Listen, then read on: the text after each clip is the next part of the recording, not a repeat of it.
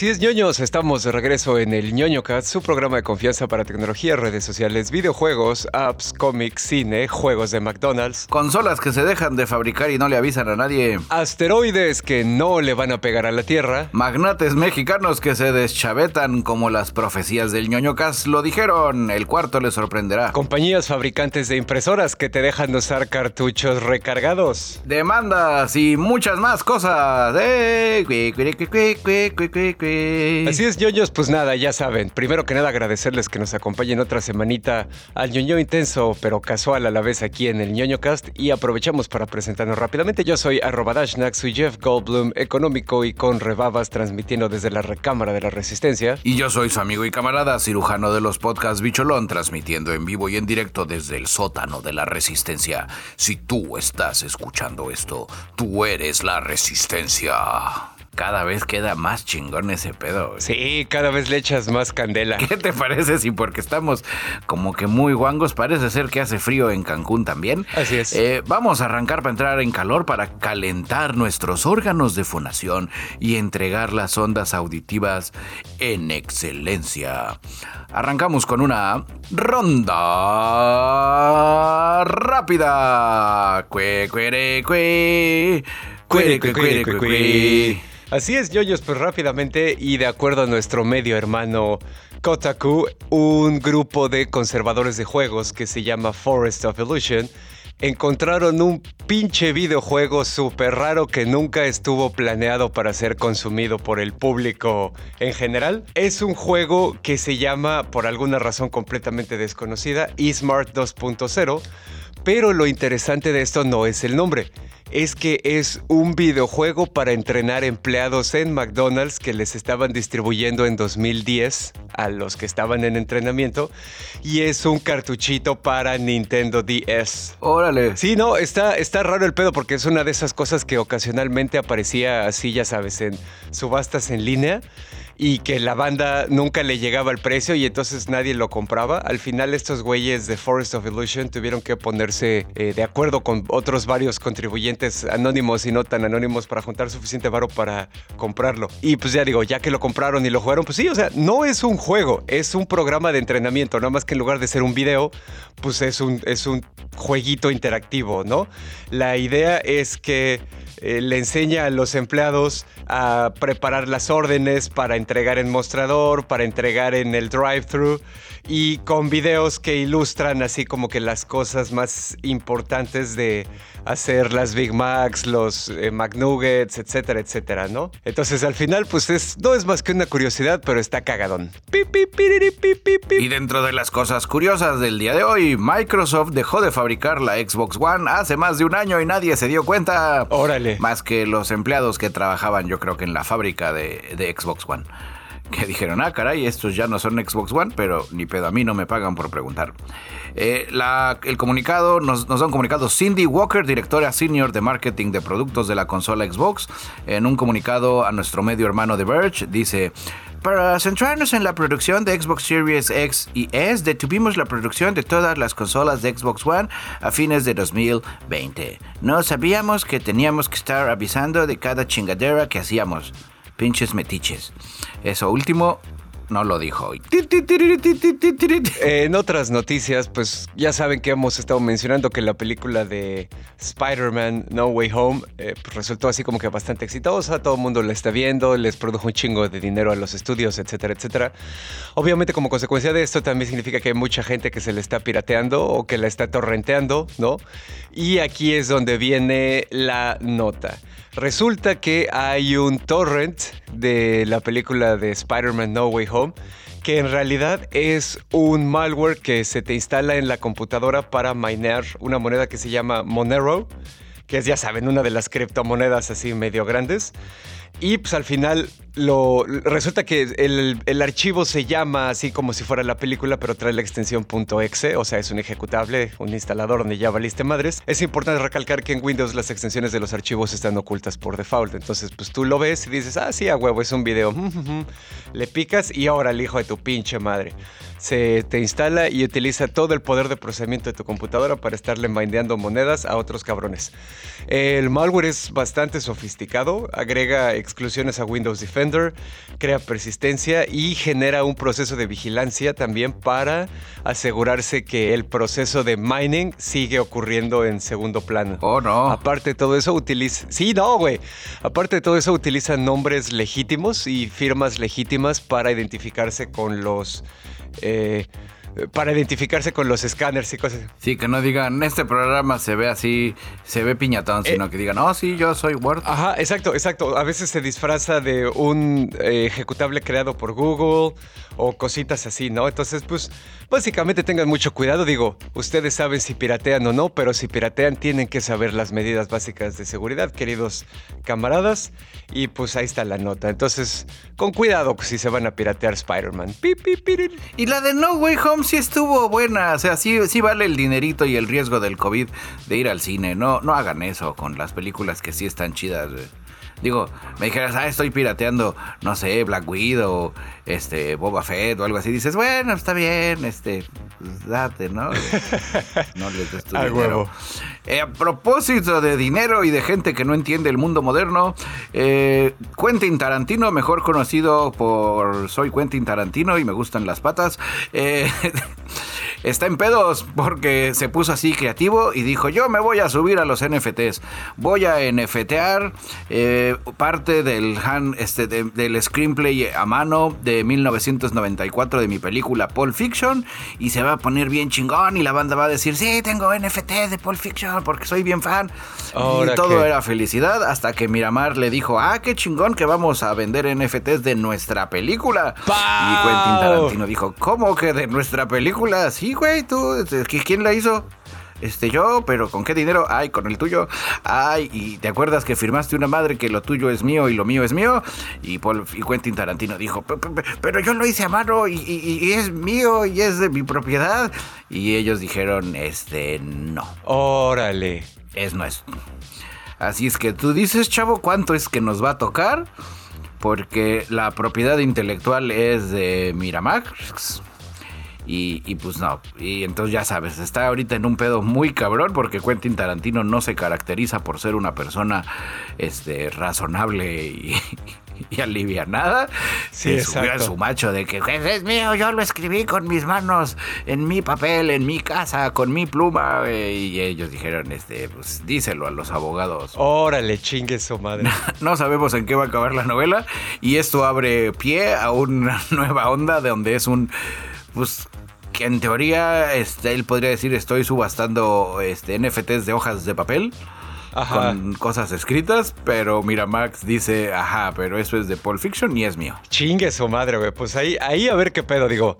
Independientemente de que los NFTs valen para 3 kilómetros de verga, pues sí, quisiéramos ver triunfar a Quentin Tarantino, porque nos cae bien. Sí, está, está interesante cómo ya ahora, a partir de los NFTs, ya se van a incluir eh, en los contratos de propiedad intelectual, van a querer ser más específicos, yo creo. Sí, existen modelos de creación que antes no existían y que vuelven esa línea tan clara entre lo que es tuyo y lo que es mío bastante más borrosa de lo que era en la antigüedad, ¿no? Sí, porque él podría subastar las copias físicas. Porque sí es su papel y sus hojas y su desmadre. Exacto. Lo que no puede hacer es el NFT porque ya entra dentro del área digital donde es así. Te digo, es, está, está empantanado y escabroso. Sí, pues, digo, al, final eh, es una conversación que se tiene que tener también, ¿no? O sea, si estas madres llegaron para quedarse, desafortunadamente se van a tener que tener esta clase de conversaciones y sentar precedentes, pero en fin. Eh, bueno, dentro de las fechas importantes, antes que se me olvide, es eh, los abogados ya dijeron que su primera conferencia del desmadre va a ser en febrero 24.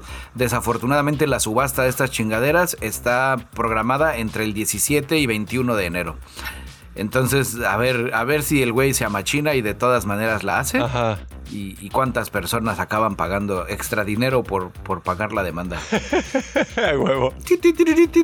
Y bueno, queridos ñoño escuchas, les tengo buenas y malas noticias. La buena noticia es que un asteroide enorme del tamaño de dos edificios Empire State juntos se está acercando a la órbita de la Tierra. Yay, esa es la buena. Ay, ya sé que es la mala. Eh, Exactamente, la mala es que no nos va a pegar. Valiendo verga, güey. Es un asteroide que se conoce como 748219994PC1 y va a pasar junto a la Tierra en su punto más cercano el 18 de enero a las 4.51 de la tarde, hora del este, y va viajando a 70.415 kilómetros por hora.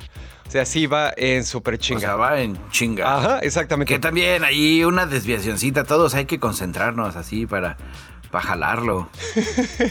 Para acabar ya con esta farsa. ya que acabe, y que acabe esta pinche monserga. Exactamente. Llévanos asteroide. Así es, saludos, saludos a nuestra amiga Carlita. Y bueno, pues aquí la onda es que va a pasar. No, yo iba a decir a Claudia Sheinbaum que va a ser la que va a estar más preocupada porque dice, ay, en la madre ahora me va a caer a mí. ¿En qué delegación caerá? Que acuérdate que ya no son delegaciones, ahora son. ¿Cómo, municipio? ¿Cómo se llaman ahora? Les cambiaron el nombre, ¿no? Ya no son delegaciones, pero. Sí, estoy tratando. Eh, reinos, no. Este. Principados Eh, ¿Quién sabe? Alguien. Feudos, casas de Shire. de Shire. Bueno, la casa de Catepec. Estaría chingón que lo volvieran así, que Game of, Game of Tronificaran Ciudad de México. ah, huevo. Ecatepec está en problemas. Prende el, las. Ay, a huevo, como en Mulan, güey, prende el fuego y manda un cuervo también. Ajá. Y bueno, pues ya para terminar aquí la nota, este asteroide, que aparentemente no se compromete a nada, va a pasar a .01324 unidades astronómicas. Eso quiere decir que es aproximadamente 2 millones de kilómetros, que pues es un chingo de espacio para nosotros los humanos que somos chiquitos, pero a escalas interplanetarias pues es relativamente cerca, ¿no? El asteroide es de 1.1 kilómetros de largo, entonces pues bueno, está chiquito de todas maneras, ¿no? Sí, pero al que le caiga. Al que le caiga sí le anda poniendo en su madre. Sí, de acuerdo, de acuerdo. Sí sería peligroso si impactara, pero pues como les digo, no, no va a ocurrir. Y pues bueno, pues nada, Maldita sea. Ahí si quieren, si quieren estar atentos, pues hay maneras de investigar en internet cómo hacerle para verlo.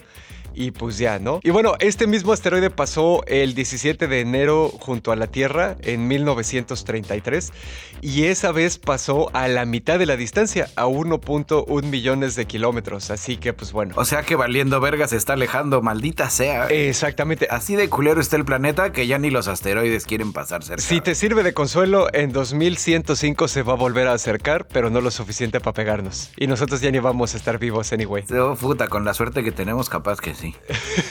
bueno. Y esa fue la ronda rápida. Usted está informado. Si ustedes se percataron, nuestras ondas de fonación están penetrando sus agujeros auditivos de una manera muchísimo más sensual. Nuestra voz es Henry Cavill, por decirlo de alguna manera. Pues yo les traigo una que no sé si sea vergüenza, dependiendo de qué fandom sean ustedes. Pero voy a poner el intro de Vergüenza de la Semana. Vergüenza de la Semana. Oh, oh, oh, oh. Esto ocurrió en Los Ángeles, California, donde dos policías estaban haciendo su rondín. Los policías de nombres Lois Lozano y Eric Mitchell. Dos policías en Los Ángeles. Sí, estamos dos policías en Los Ángeles vigilando. ¡Eh, delincuentes, deténganse! Oh, no, espera, se nos escapa el Snorlax. Eh, este, espérenos, ahorita regresamos. Fueron despedidos por perseguir un Snorlax e ignorar un robo. No mames. Por eso digo que es, es- es diferente. Si ellos fueran oficiales Jenny, este, pues la gente les hubiera dado una medalla, hubiera dicho, qué chingón oficiales, ese Snorlax estaba causando problemas. Pero bueno, eh, había un robo en curso y ellos dijeron, pero el Pokémon se nos va a escapar. Y pues obviamente fueron, ¿no? Los cacharon gracias a las cámaras de vigi- videovigilancia de su vehículo, Ajá. que los grababa jugando Pokémon Go. Ya sabes, así tengo que ser siempre el mejor, mejor que nadie más. Atraparlos y toda así la gente diciendo, mira, ve si él va a ser el mejor atraparlos hasta que alguien dijo Pokémon y dijo, ¿qué?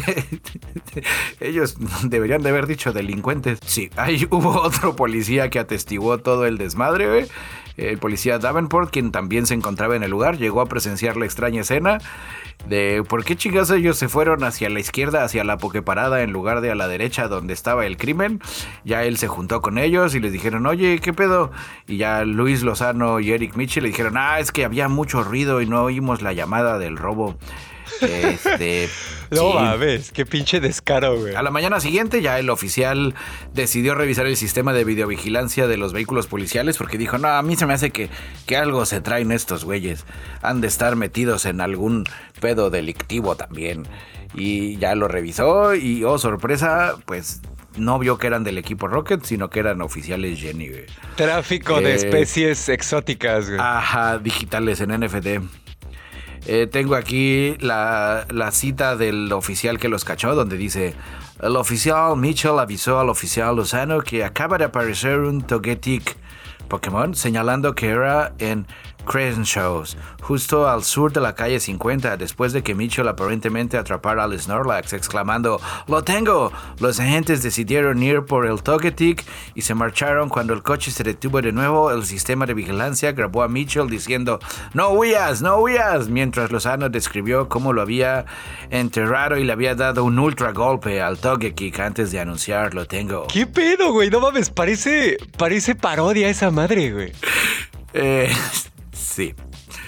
Eh, obviamente, pues la excusa de que ellos decían, no, este, no, pues no, no funcionó. La grabación también incluye frases como, mierda, tío, esta cosa está sacando lo peor de mí. de que no se dejaba atrapar el Pokémon. Órale. Eh, y entonces ahora va a tener que ir la enfermera Joy a demandarlos por brutalidad policial, güey. Exactamente. Los agentes, ya que les cacharon toda la movida, dijeron: No estábamos jugando Pokémon Go, estábamos utilizando una app de seguimiento de Pokémon. Como si eso fuera mejor de alguna manera, güey. Y alguien, su abogado les dijo: Ya no digas nada, güey, ya. di que Pokémon es una nueva droga, por favor. Ay, no mames. Sí, ya saben, no agarren Pokémones si ustedes son policías. Ustedes agarren delincuentes. Ah, huevo. Ah, mames, pinches, güey, sí se la mamaron.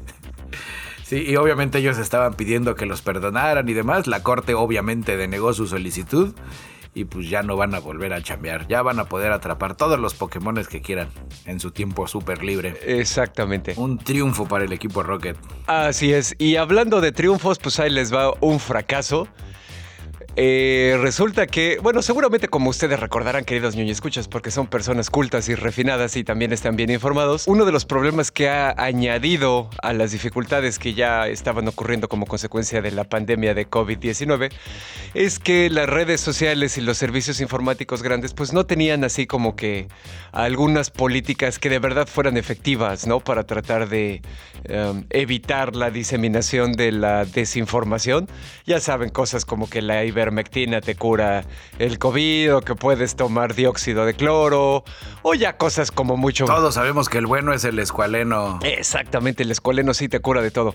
O ya sabes, cosas mucho más grandes como el que este pedo es un arma biológica creada por los chinos o es un intento de los malvados gobiernos para controlarnos a todos. Ojo, los gobiernos sí son malvados y sí quieren controlarnos a todos, pero no soltarían una epidemia de este calibre. Pero están pendejos. Los estamos sobre valorando. Exactamente, Después de esta breve introducción, pues ya saben que plataformas como Facebook, Twitter o YouTube han tratado de adoptar ciertas políticas en un esfuerzo para tratar de impedir la diseminación de, este tipo de desinformación, ¿no? Sin embargo, hay otros servicios que no tienen esas reglas porque nadie les ha preguntado o porque sienten que no son lo suficientemente grandes, etc. Total que un grupo de 270 doctores, enfermeras, científicos y educadores enviaron una carta abierta a Spotify después de el último episodio del podcast de Joe Rogan Experience, que ya saben que ese cabrón está así hay mucha gente, yo no entiendo cómo está ese pedo, hay mucha gente a la que por alguna razón le gusta el podcast de ese güey. Y el güey es un pendejazo, o sea, se la pasa diciendo puras pendejadas sobre todos los temas posibles y el güey es así, ya sabes, sí, la pinche ivermectina me cura y bla, bla, bla y lo que sea. De forma irresponsable, porque pendejadas también aquí decimos, pero somos muy responsables. Ah, bueno, sí, de acuerdo. Y nuestras pendejadas no matan gente, güey. A nosotros Spotify no nos pagó 100 millones de dólares para tener nuestro podcast. Todavía. Y aunque nos los ofrezca, no los vamos vamos a aceptar porque nuestra integridad. ya huevo. Lo que sea que me haga dormir en las noches. Exactamente. Pero bueno, total que al final pues sí le mandaron la carta a Spotify y sí le dijeron así que eh, por favor no sean ojetes, que adopten una política clara para mantener la desinformación a raya y que de alguna manera asuman la parte de la responsabilidad que le toca para disminuir el alcance de esta desinformación, ¿no? Resulta que en el episodio del 31 de diciembre, este de Joe Rogan entrevistó a un cabrón que se llama Robert Malone, es un doctor que es virólogo, y dice que él estuvo involucrado en la creación de la tecnología mRNA, que pues ya ven que son las vacunas nuevas que nos estamos poniendo. No se ha comprobado esa aseveración, podría ser falsa. Pero pues aparte de todo, durante la entrevista el doctor hizo, ah, pues ya sabes, varias aseveraciones no soportadas por la evidencia respecto al COVID-19, incluyendo la idea de que una psicosis colectiva es este, la que está convenciendo a las personas de que la vacuna es efectiva. También el güey salió a decir que según él el presidente Biden había ocultado datos que, que apoyaban la idea de que la ivermectina es un tratamiento válido bla, bla, bla, bla, bla. Ya sabes, o sea, pendejadas por todos lados, ¿no? Entonces al, final. Sí, que, te hacen creer que tal vez el güey no esté tan metido en ese pedo investigativo, güey.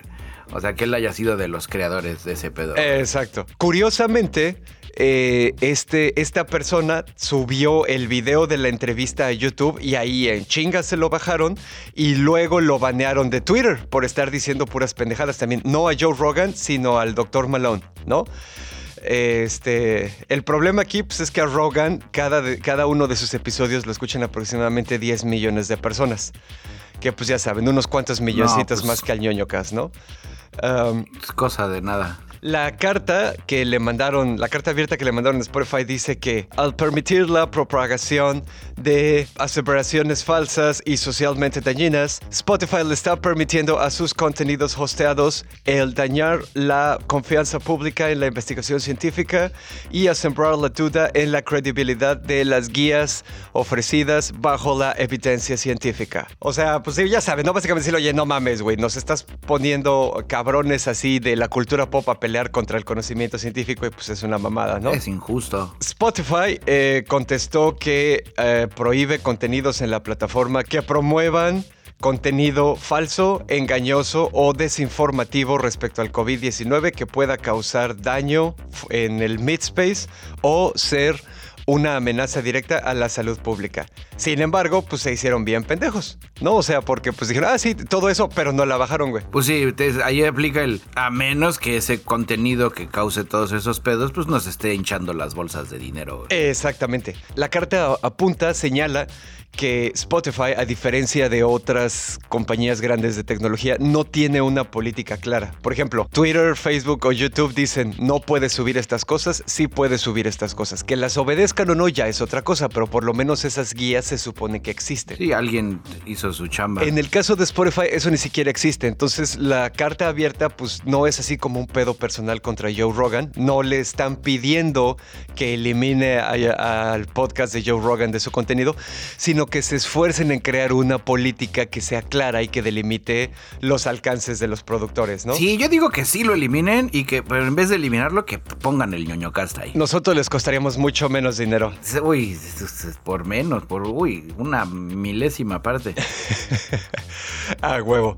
Pero pues bueno, ahí está la nota, camaradas. Entonces ya saben. Y es más, así que ahorita aquí yo abiertamente, Joe Rogan, cuando quieras un tiro así a putazos, Dashnak se va contra ti. Ah, no mames. Hacemos así una pelea. Ese cabrón peleaba en UFC, creo, güey. Pero pues, güey, pues tú tienes el poder de la ciencia, güey. y él ya tiene 54, ya está grande, ya es una persona mayor. Ah, huevo. Tú tienes esa ventaja. Yo corro más rápido, güey. Y con un bat o con algo así podemos hacerlo más parejo. güey. Pues sí. Y- y- o lo hacemos en equipos. Pero solo nosotros, él sin equipos. Él sin equipos. Él tiene de equipos su musculatura. A huevo, sí. Y a ti te ponemos, no sé, al Canelo. Canelo, yo Rogan me quiere madre. Estaría poca madre. Ay, a huevo, güey, no mames. En fin, ¿en qué estábamos? Sí, cierto. Ay, pues a propósito de ideas así locas en nuestro país, güey. ¿Se acuerdan de Salinas Pliego, uno de nuestros favoritos del ñoño Cast? Ajá. Pues regresó en forma de se está transformando en Elon Musk como en nuestra predicción de 2020. A ver, a ver. Salinas Pliego, eh, City Banamex, el Banco de México, ya sabes, el agente de City Group dijo, pues vamos a vender esa chingadera de Banamex. Y luego, luego Salinas Pliego tuiteó, que digan cuánto quieren por su changarro. Órale, ok. Ya sabes, y empezó así toda la banda. ¡Se huevos, don Salinas! ¡Vamos a comprarlo! ¡Súbanse a la cumbancha! sí, extrae, hay una onda donde está cabrón, güey. Fue horas después de que eh, City anunció su decisión de vender. Salinas Pliego aplicó vía de tweet. eh, Bueno, obviamente antes de tuitear le dijo a su equipo. Eh, vamos a ver la conveniencia de adquirir esa chingadera, pero de forma paralela para generar polémica hizo una Elon Mosquiña y empezó así a promocionar de que digan cuánto cuesta esa chingadera. A ver, cuánto, a ver, pásame la caja chica, Ramírez. Vamos a comprar esa mamada. Órale. Eh, la banda obviamente ya empezó así como de que pues muchos a apoyar de que sí, a huevo, que quede, que el banco sea ahora de México. Y luego eh, Salinas Pliego también en, en 2015, porque esta pedo ya no viene desde ahorita, incluso él estaba anunciando una unión entre la casa de los Hank González, heredero de Banorte, Ajá. y ellos para poder adquirir Banamex. Obviamente en 2015 pues no jaló. Entonces no sé si esas alianzas van a regresar ahora. Va a aprender, va a mandar un cuervo a avisarle a la casa, a A la huevo. casa Banorte sobre su nueva decisión. Pero está, está interesante. Eh, nuestro medio hermano, la revista Proceso, está haciendo unos análisis e investigación así chingón sobre cómo la participación de Grupo Electra ayudó al desmantelamiento de la empresa mexicana de aviación y se derivó en una serie de créditos fiscales por cerca de 27 mil millones de O pesos. sea, me estás diciendo que una vez más una persona multimillonaria ve completamente destruida y defenestrada su retórica de yo me hice a mí mismo con puro trabajo duro. ¿Es eso lo que me estás diciendo, Bichalón? Así es, eso es lo que estoy diciendo. Y si el asteroide pega, va a ser su culpa. Porque su ego jaló al asteroide. A huevo. No, el, que, el tema de la, de la revista Proceso es que, de acuerdo al SAT, al día de hoy, el SAT le está reclamando más de 39 mil millones de pesos por parte de las empresas de Grupo Salinas Pliegas derivados de prácticas fiscales indebidas. Porque obviamente no pagaron impuestos y esa es la multa. Y dices, güey, y dicen, no, pues es que no tengo dinero, mira cómo este edificio se está cayendo. Y al mismo tiempo del otro lado dice, vamos a comprar esa chingadera. Es así donde, Oh. donde no sé. Donde eso, eso, esto es material para más adelante. Sí, de acuerdo. Le vamos a tener que estar poniendo mucha atención. Le vamos a dar seguimiento, señor Salinas Pliego, por andar diciendo que somos una tontería. Ay, sí es cierto, no me acordaba. Ahí busque usted el tweet donde el señor Salinas Pliego nos contestó eso. Ahí va su tontería. Y cuando lo metan a la cárcel, nosotros vamos a estar ahí y usted va a decir de no haber sido por la resistencia y su cachorro. Que por cierto, si ahorita escuchan así como desmadrito de ruido, no soy yo, son los seis gatitos de la resistencia que estamos cuidando. Oh. Eh, son seis gatitos bebés. ¿Y ¿Los tienes ahí abajo en el sótano de la resistencia? Eh, Este no, en, en- en el, en la sala, que es mi, el techo del sótano. Oh, Entonces ya. luego así ahorita se está oyendo así el cómo corren así, taca, taca, taca, están echando desmadre. Ah, qué chido. Entonces, fallas de origen, dirían en los medios tradicionales. Exactamente. Bueno, esa fue mi, mi nota nacional de Salinas Pliego. Ahí esté usted al pendiente.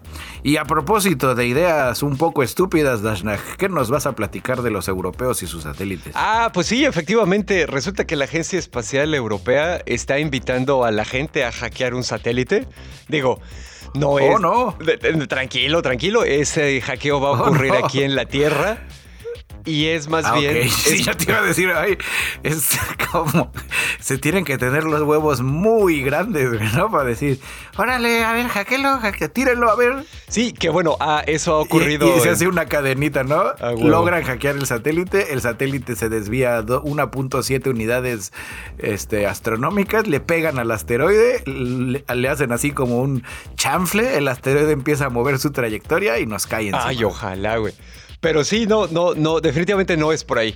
Sí ha ocurrido eso que dices en otras situaciones de que gente o instituciones que se sienten así demasiado nalgas dicen, pues a ver, putos, ahí está mi servidor, putu, putu, a que no lo hackean. Y en media pinche hora ya está así fotos de, de todo en internet, ¿no? De cómo fue hackeado. Eh, Este caso no es así, es parte de un programa experimental en donde la Agencia Espacial Europea está tratando de obtener ideas sobre cómo alguien podría afectar las cargas de los satélites o eh, pues las computadoras, ¿no? Y pues también eh, están tratando de aprender a detectar y a mitigar ataques por si en algún momento llegase a ocurrir uno, ¿no? Que ahí obviamente los que van a atacar, los que van a entrarse al reto, al, al challenge hackeado de satélite, pues son los hackers buenos, los white hat.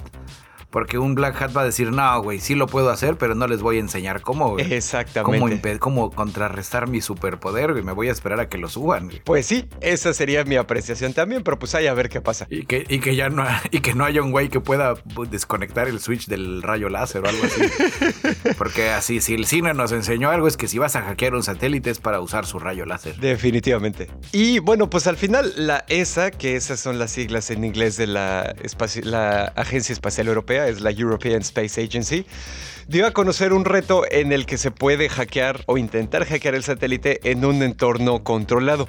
A los participantes les van a dar seis minutos de comunicaciones directas con el satélite para demostrar sus ideas. De- abren una convocatoria. Los equipos de Juankers ma- mandan sus ideas a esa convocatoria antes del 18 de febrero y las que suenen así como suficientemente sofisticadas o suficientemente viables les van a dar esos seis minutos a cada equipo, ¿no? Para tratar de ver qué pedo con eso. Eso se va a hacer en París durante el mes de abril. Y pues la tirada es que es exactamente esta forma pues, les- de, de ataques así, ya sabes, controlados, les va a permitir también mejorar ciberseguridad, bla, bla, bla. Porque aquí hay algo importante. Usualmente la carrera aeroespacial hacía uso de tecnología que estaba mucho más allá del alcance del panchito promedio en la Tierra. Entonces era como, sí, güey, pues no mames, ¿cómo chingados voy a hackear un satélite? Ahora con el avance tecnológico, todos usamos más o menos lo mismo. Sí, sus antenas son más poderosas, sí, sus procesadores son custom made para las tareas que van a utilizar, pero ya todo es digital en todos lados, ¿sabes? Entonces... eh, Sí, ya, y aparte el poder de computación ya es más al Eh, accesible. exacto, o sea, un cabrón compra 18 PlayStation 5, güey, los abre, los tunea, y ya tiene un computador. Exactamente. Y entonces eso ha ocasionado que históricamente la ciberseguridad así haya sido una eh, prioridad bastante baja, ¿no? En la industria espacial que usualmente siempre estaba más enfocada en asegurarse que el chingado satélite no se cayera y no se estrellara con nada más y que mandara los datos que tenía que mandar, ¿no? Ahora que ya estamos en una etapa diferente del desarrollo tecnológico, pues es importante tener esas cosas presentes y tratar de prepararse para ellas, ¿no? Sí ha habido también otros casos en donde agencias espaciales son hackeadas de verdad. En este 2005, por ejemplo, la NASA sufrió ro- un robo de millones de páginas de datos, entre ellos algunos eran confidenciales. Se les metieron a las computadoras Oh, no. del Centro Espacial Kennedy y del Centro Los packs de los astronautas. Exactamente. Se metieron también al centro de vuelo espacial Goddard, que está en Maryland, y es desde donde se controlan los satélites. Entonces, eh, o sea, sí ha habido antecedentes, ¿no? Entonces, el robo en este caso contenía, por ejemplo, detalles de satélites, de los motores de cohetes, sistemas de lanzamiento y transbordadores, que técnicamente podrían considerarse como secretos de Estado también, ¿no? Entonces, bueno, una... Eso es lo que la Tierra quieren que crean. Los cinturoneros necesitan esa información. A huevo. Otro ataque ocurrió cuando uh, hubo un satélite que había sido lanzado en conjunto entre los gabachos y los alemanes. Era un satélite de observación del espacio profundo que se llamaba Rosat. Lo atacaron y lo giraron hacia el sol para invalidarlo. Ajá, sí, sí, sí, así. ¿Y sabes quién fue? Los rusos, güey. Porque los datos acabaron en Moscú. Entonces, pues bueno, ya saben, si sienten que tienen suficiente galleta como para chingarse un satélite, ahora es cuando, banda. ¿Y hay premio o hay algo? Al final, así, si gana uno, ¿te dan tu satélite? No, no creo, pero pues seguramente puedes descansar con la segura satisfacción que contribuiste al avance tecnológico de la humanidad. Pero no te da nada, no sé, como que pues que pongan allá algo, ¿no? Así, puta, un tubo, le pongan tu le van a poner tu nombre al satélite. Ah, huevo, sí. Ajá, no sé. O sea, así nomás, así, por, por el gusto de ayudar, güey, estamos en 2022, güey. Ya, eso, eso es demasiado 2020. Vaya, vaya. Pero bueno, hablando de nuevas tecnologías y todo eso, ¿qué nos ibas a platicar de la Ultra RAM? Yo les voy a platicar sobre el nuevo invento. Este nuevo invento lo está chambeando un equipo de investigación en la Universidad de Lancaster, en Reino Unido. Y puede ser el último gran invento capaz de revolucionar el mercado de las computadoras. Se llama Ultra RAM. Porque después de que tu computadora se hace Super Saiyajin, lo único que queda es Ultra RAM. Es bien sencillo. Combina lo mejor de la memoria RAM y el almacenamiento SSD para ofrecer una versión ultra rápida de RAM, que no descarga los datos cuando se apaga, pero, pero así muy cabrón.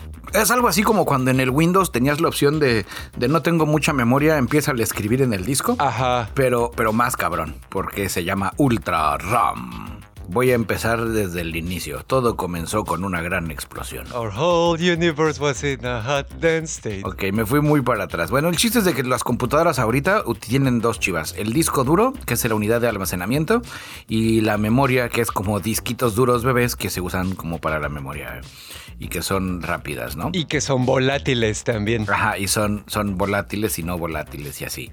Porque se van a la verga cuando se, se deja de jalar.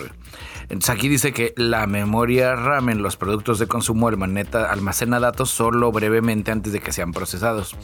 Cada que abres un archivo o inicias un programa, esos datos salen de tu disco duro, se aprovechan de la RAM para transferirse rápidamente al CPU y ya luego valen pa' pura verga.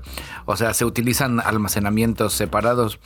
Los científicos del Departamento de Física e Ingeniería de la Universidad de Lancaster describieron en su última investigación una versión de RAM no volátil llamada Ultra RAM que almacena archivos sin, recibir energía y aprovechar la velocidad de la DRAM. O sea, que es como, en el, como que se atiende y despacha en el mismo lugar. Ok. Voy a citarlo. Los tiempos de retención extrapolados de más de un año y las pruebas de resistencia sin degradación de más 10,7 ciclos de programación y borrado demuestran que estas memorias no son volátiles y tienen una gran resistencia. O sea que les está jalando chingón.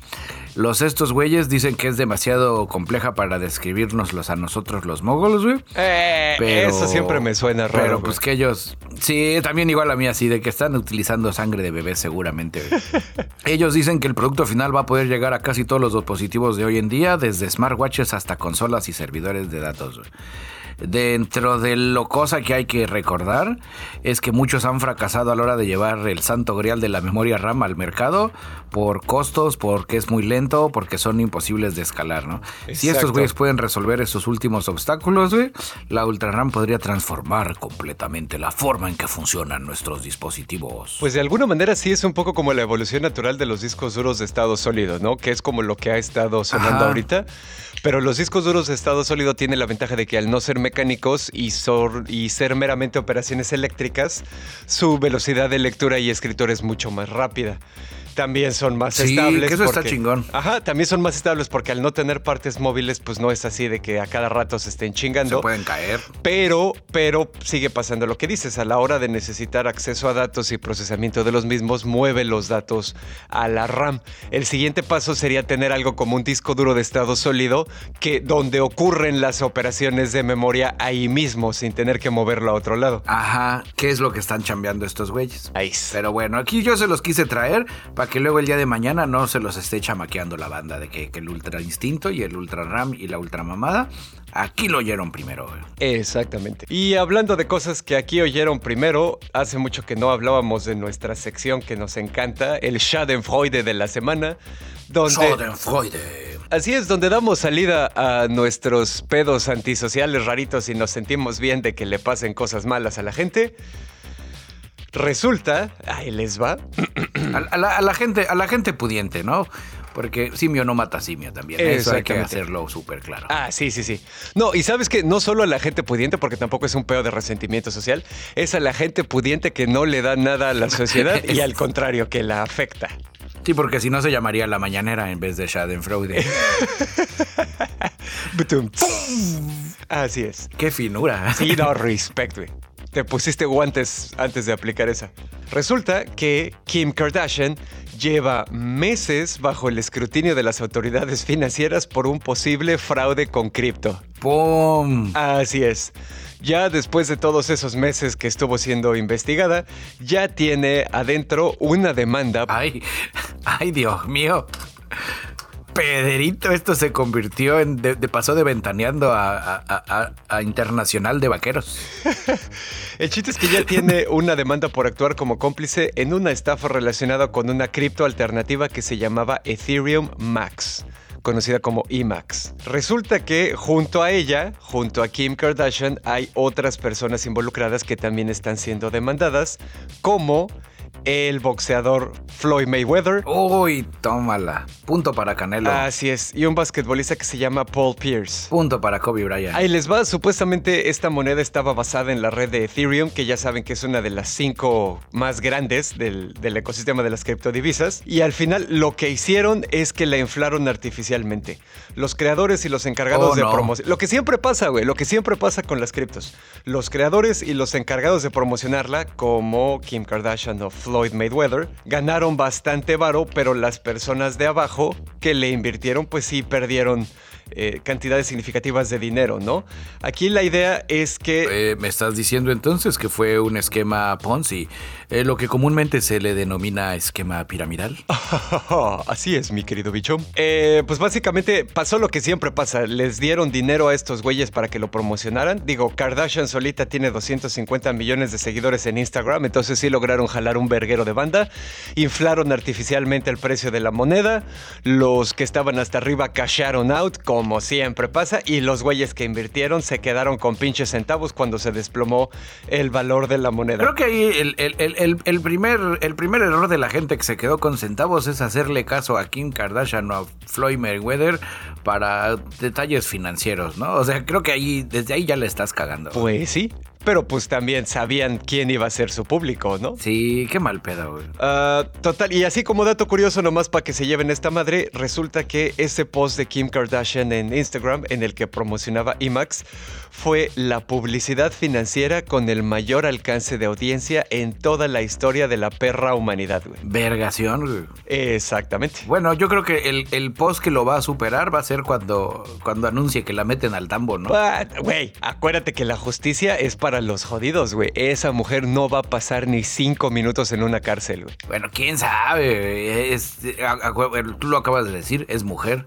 Y ya sabes que si aquí la justicia en Estados Unidos es cabrona, es con, los que no son hombres blancos heterosexuales. Cristianos de mediana edad. Cristianos de mediana edad. Entonces podría ser así como vamos a darle una lección a esa gente. A esas mujeres que sienten que pueden andar recomendando cosas. Sí, no sé. Digo, por una parte eh, es un poco de Schadenfreude y por otra parte pues qué culero, Pero, pero eh. pues sí hizo mal, pues qué mal pedo. Pues sí, digo, también a lo mejor fue solamente una mala decisión financiera, a lo mejor fue mala suerte, quién sabe. Pues también fue subirse algo que no entiende, ¿no? Esa, esa banda se tiene que subir a NFTs. Es lo que siempre he dicho. Es lo chingón del NFT, es más fácil de entender que la criptomamada. Pues sí. Que también se me hace eh, artificial inflada. Pero sí, a propósito de mala suerte, esto es un combo, camaradas, así es que ya saben, es un combo de expedientes médicos del reino champiñón. Con animales fantásticos y dónde encontrarlos. Porque es así, las dos canciones ya salieron. Este. Esto, pues más, si, si ya, si ustedes ya son expertos del ñoño caso, ustedes ya saben, dijeron, ya algo, algo mordió a alguien y ya valió verga, y, y cuando les diga dónde fue, se van a sorprender. Fue ahí por el sur, en Australia. Soy un joven australiano, lo pueden notar por mi boomerang y mi sombrero. Eh, oh, algo me cayó mal. Entraré a un baño portátil a soltar el topo. Y de repente una araña venenosa dijo, ¡Oh, un pene! ¡Lo morderé! ¡Ay! ¡Me mordió en mi, verde. en mi pilín! ¿Qué araña fue? ¡Oh, no! es una araña de lomo rojo, de las más venenosas que hay en este cochino país donde todo Oh, te verga. quiere matar. ¡Ay! Salió obviamente corriendo, ¿no? Y, y ya fue y lo curaron. Así dijeron, señor, llegó súper a tiempo, hay que inyectarle un chingo de cosas porque es de las En el pene. dolorosas. eh, sí, en el, en el pene. Es de las mordidas más dolorosas de las arañas, ¿no? De aquí, ¿no? Eh, es, de hecho, como dato curioso, la araña del lomo rojo es la prima australiana de la viuda negra. Oh, ya. Y que no solo así muerden, inyectan veneno, sino que le aprietan así con saña, güey. Así que dicen, te duele, ¿verdad? Tú te duele, ándale, sígueme enseñando tu pene. Así te lo voy a seguir mordiendo. Chingue su madre. Bueno, todo era felicidad hasta que cinco meses después dijo, oh, oh rayos, otra vez quiero hacer popó. Entraré a otro baño portátil. No. Y una araña lo vuelve a morder. No la no misma araña, sí de la misma especie, pero exactamente en el mismo look. Oh, vete a la verga, güey. O sea, no solo le pasó una vez, le pasó dos. Le pasó dos veces. De hecho, en la segunda ocasión dice que él pudo claramente ver cómo, lo cito, estaba sentado en el inodoro haciendo mis cosas y sentí la punzada que había sentido la primera vez. Miré hacia abajo y vi unas patitas que salían del borde del inodoro. Y dijo, no de nuevo. mi pene, nada más tengo uno. Eh, sí, él es obrero de profesión, también por eso es que caga tanto en baños portátiles, ya se resuelve el misterio. Y aprendió una dolorosa lección sobre el uso de baños portátiles. güey. Chingada madre, güey. Ah, bueno, sí, al final, dentro de las cosas peculiares es que, que en su perra vida va- dijo, voy a volver a usar un baño portátil, voy a cagar así afuera, güey, ya así valiéndome verga, güey. Ah, huevo, para que un canguro se lo coja, güey. Le voy a enseñar mi pene todo mordisqueado por araña. Y, obviamente pues, los compañeros lo volvieron. en esa segunda ocasión platican sus compañeros donde ya era de chiste, güey. Los, lo pusieron en su, hospital y todo el mundo fue risas y desmadres, güey. Eh, sí, Eh, hay registros de casos por muerte por mordedura de lomo rojo. Eh, pero pues obviamente desde 1956 que está el antídoto, pues ya nada más provoca dolor intenso, sudoración y náuseas. O sea, no, no pasa a mayores. Eh, nuestro consejo a este jovenazo es que se mude de país. Sí, a huevo. Evidentemente Australia lo quiere matar más que al australiano promedio. Sí, no, no, y, y matar culero, güey, porque te dije, no, no, se lo comió un tiburón, ah, pues qué mal pedo, güey. Pero no, se lo comió un tiburón y empezó por el pene, güey. Ay, no mames, güey. Así es que ya saben, amigos, siempre revisen antes de echar el topo. No sabes qué criaturas estarán acechando para morder del pene. Ay, no mames. Y bueno, pues ahí les traigo mi última nota del día, camaradas. Eh, seguramente todos ustedes se han enfrentado a esa rabia e impotencia cuando te das cuenta que los pinches cartuchos de tinta para tu impresora de inyección son más caros que la sangre humana y casi tan caros como el azafrán en proporción, que son sustancias carísimas, ¿no? Aparte de todo eso, los fabricantes de los cartuchos utilizan eh, pues chips inteligentes y alta tecnología para que tu impresora decida que esos cartuchos son falsos y tratar de ensartarte lo que cuestan los verdaderos, ¿no? O que si son rellenados o que si bla bla bla, genéricos reconstruidos, siempre están tratando de chingarte tu varo. Resulta que ahora ya le están sintiendo esos cabrones. ¿Se acuerdan que en episodios anteriores del ñoño cast hemos mencionado que en este momento hay una escasez mundial de chips y de semiconductores? Ajá. Por fallas en la cadena de distribución, por fallas en la predicción de demanda, etcétera, etcétera. Resulta que Canon, la empresa, ha estado teniendo que sacar cartuchos de toner y cartuchos de inyección de tinta sin los chips. ¿Por qué? Porque no hay chips para ponerles. Sale más caro. Exactamente. Entonces, no, o sea, no es solo que salga más caro, güey, es que no hay. Y pues digo, si de por sí ya Sí. son carísimos, no van a decir, güey, vamos a doblarle el precio a esta chingadera nada más para poder ponerle los chips. Ok. Esto ha causado que varias impresoras cataloguen esos cartuchos como falsificaciones y que se rehúsen a imprimir. Y sí, y ahí tú lo armas de pedo de, oye, Canon, acabo de comprarme un cartucho carísimo de París Canon y mi chingadera esta dice que es falso, ¿qué pedo? Exactamente. Al final, Canon lo que hizo es que les acabó diciendo a estos usuarios cómo brincarse esas advertencias para que eh, puedan utilizar sus impresoras, ¿no? Eh, algunos usuarios también están diciendo que encontraron cosas similares con HP, pero HP sí está haciéndose bien pendejo y calladito, no ha dicho nada. El caso de Canon, pues sí, sí han dicho que pues sí lo están haciendo de alguna manera para no interrumpir los flujos de trabajo de sus clientes, ¿no? Que ahí, por ejemplo, creo que la salida elegante fue lo que hizo Epson. Porque justo acabo de ver una, que Epson empezó ya desde hace unos años para acá eh, a venderte la tinta, o sea, a vender sus cartuchos resellables. Obviamente es la, regla, la ley de la impresión es impresora barata, este, cartuchos caros. Obviamente esas que se llaman EcoTank están de 200 dólares para arriba, lamentada impresión, Que, se, que ahora sí que te están cobrando los cartuchos, los consumibles con la pura impresora, comparándola con las impresoras baratas, ¿no? Que ya consigues ahorita impresoras de inyección de tinta por 300 pesos. Simón. Pero sí, se me hace una salida también elegante. Y pues bueno, aquí digo, creo que esta nota sirve también para ilustrar un punto más grande que hemos tratado de comunicar en repetidas ocasiones, ¿no? Todos estos pedos de los DRMs, los, el manejo de derechos digitales o manejo de restricciones digitales, como le dicen los software libreros, y otros sistemas en contra de las copias, ¿no? Crean, crean problemas de gratis justo en el momento en el que los creadores de esos sistemas no pueden ofrecer el soporte completo, como Ubisoft, ¿no? Por ejemplo, que tienes que estar conectado todo el pinche tiempo para jugar, aunque tu juego no sea en línea. O la vez que les platiqué, por ejemplo, que Amazon, sin querer queriendo, borró un libro ya pagado de los Kindles de todo mundo. Y un chingo de pendejadas así, güey.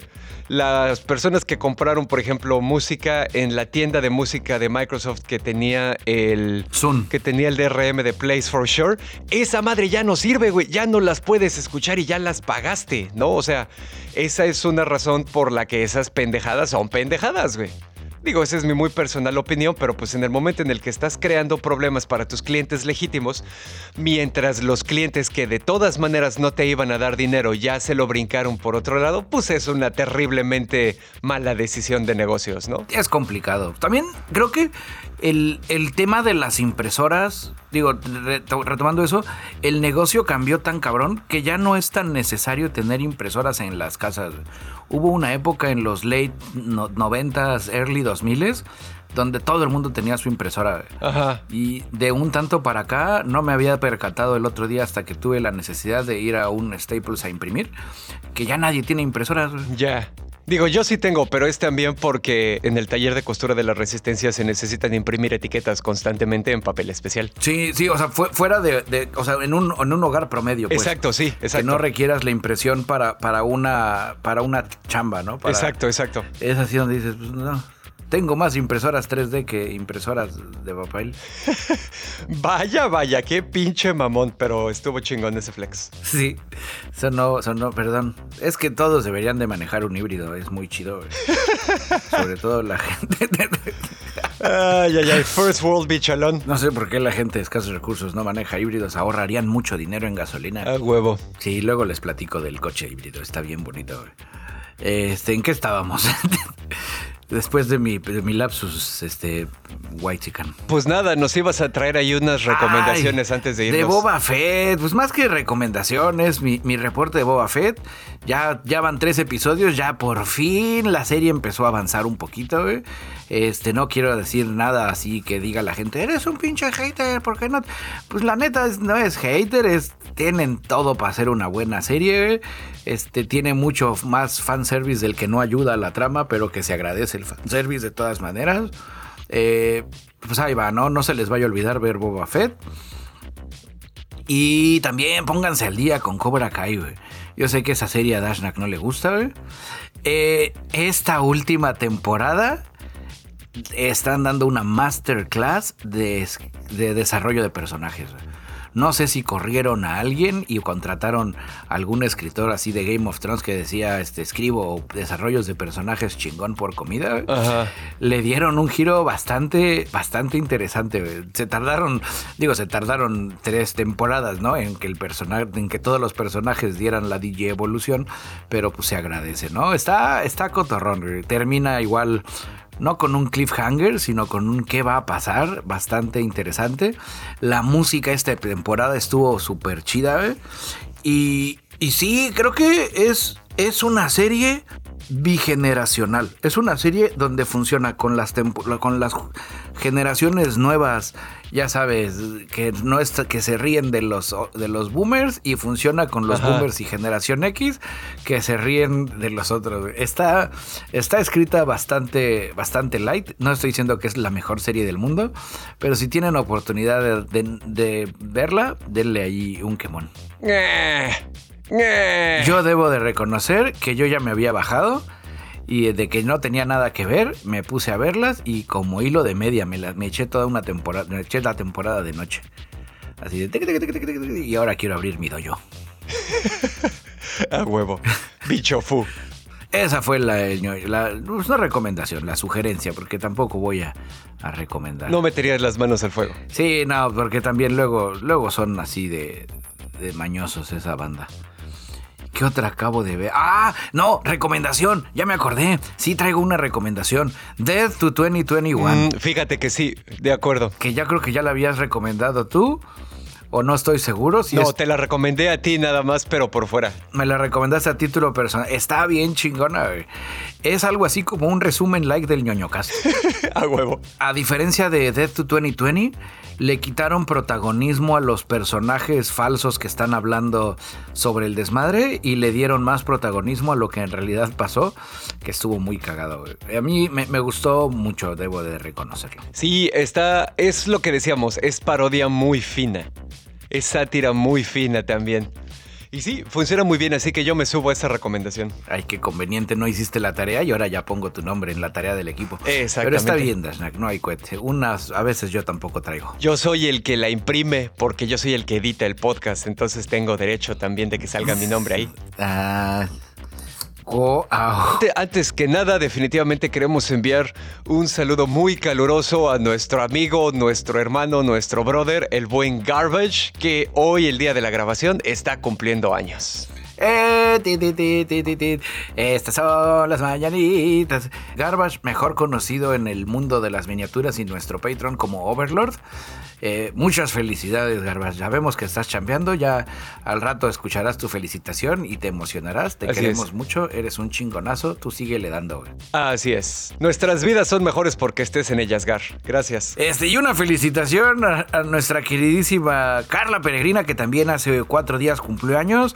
Muchas felicidades, camarada. Sigue llevando la ciencia a, donde se necesite. Exactamente. Y bueno, camaradas, pues ya para mandar esto a la chingada, les recordamos que tenemos nuestra ya nota nueva landing page en donocast.com. Desde ahí tienen acceso a nuestras opresivas y malvadas redes sociales en Facebook, Instagram y Twitter, acceso al ñoño blog, al canal de Telegram si quieren ser parte de la resistencia y a varios lugares donde el podcast es accesible. También al Patreon, donde a diferencia de otras redes tratan de no enriquecerse a nuestra costa y permiten a muchos vivir de lo que aman. Dense una vuelta por ahí, hay acceso a material exclusivo, material liberado con anticipación, material que nunca se va a escuchar en otro lado y pueden participar en la toma de decisiones como las reuniones ñoñas mensuales vía Discord y muchas cosas más. Así que trépense y activen las notificaciones para enterarse siempre de lo que hacemos.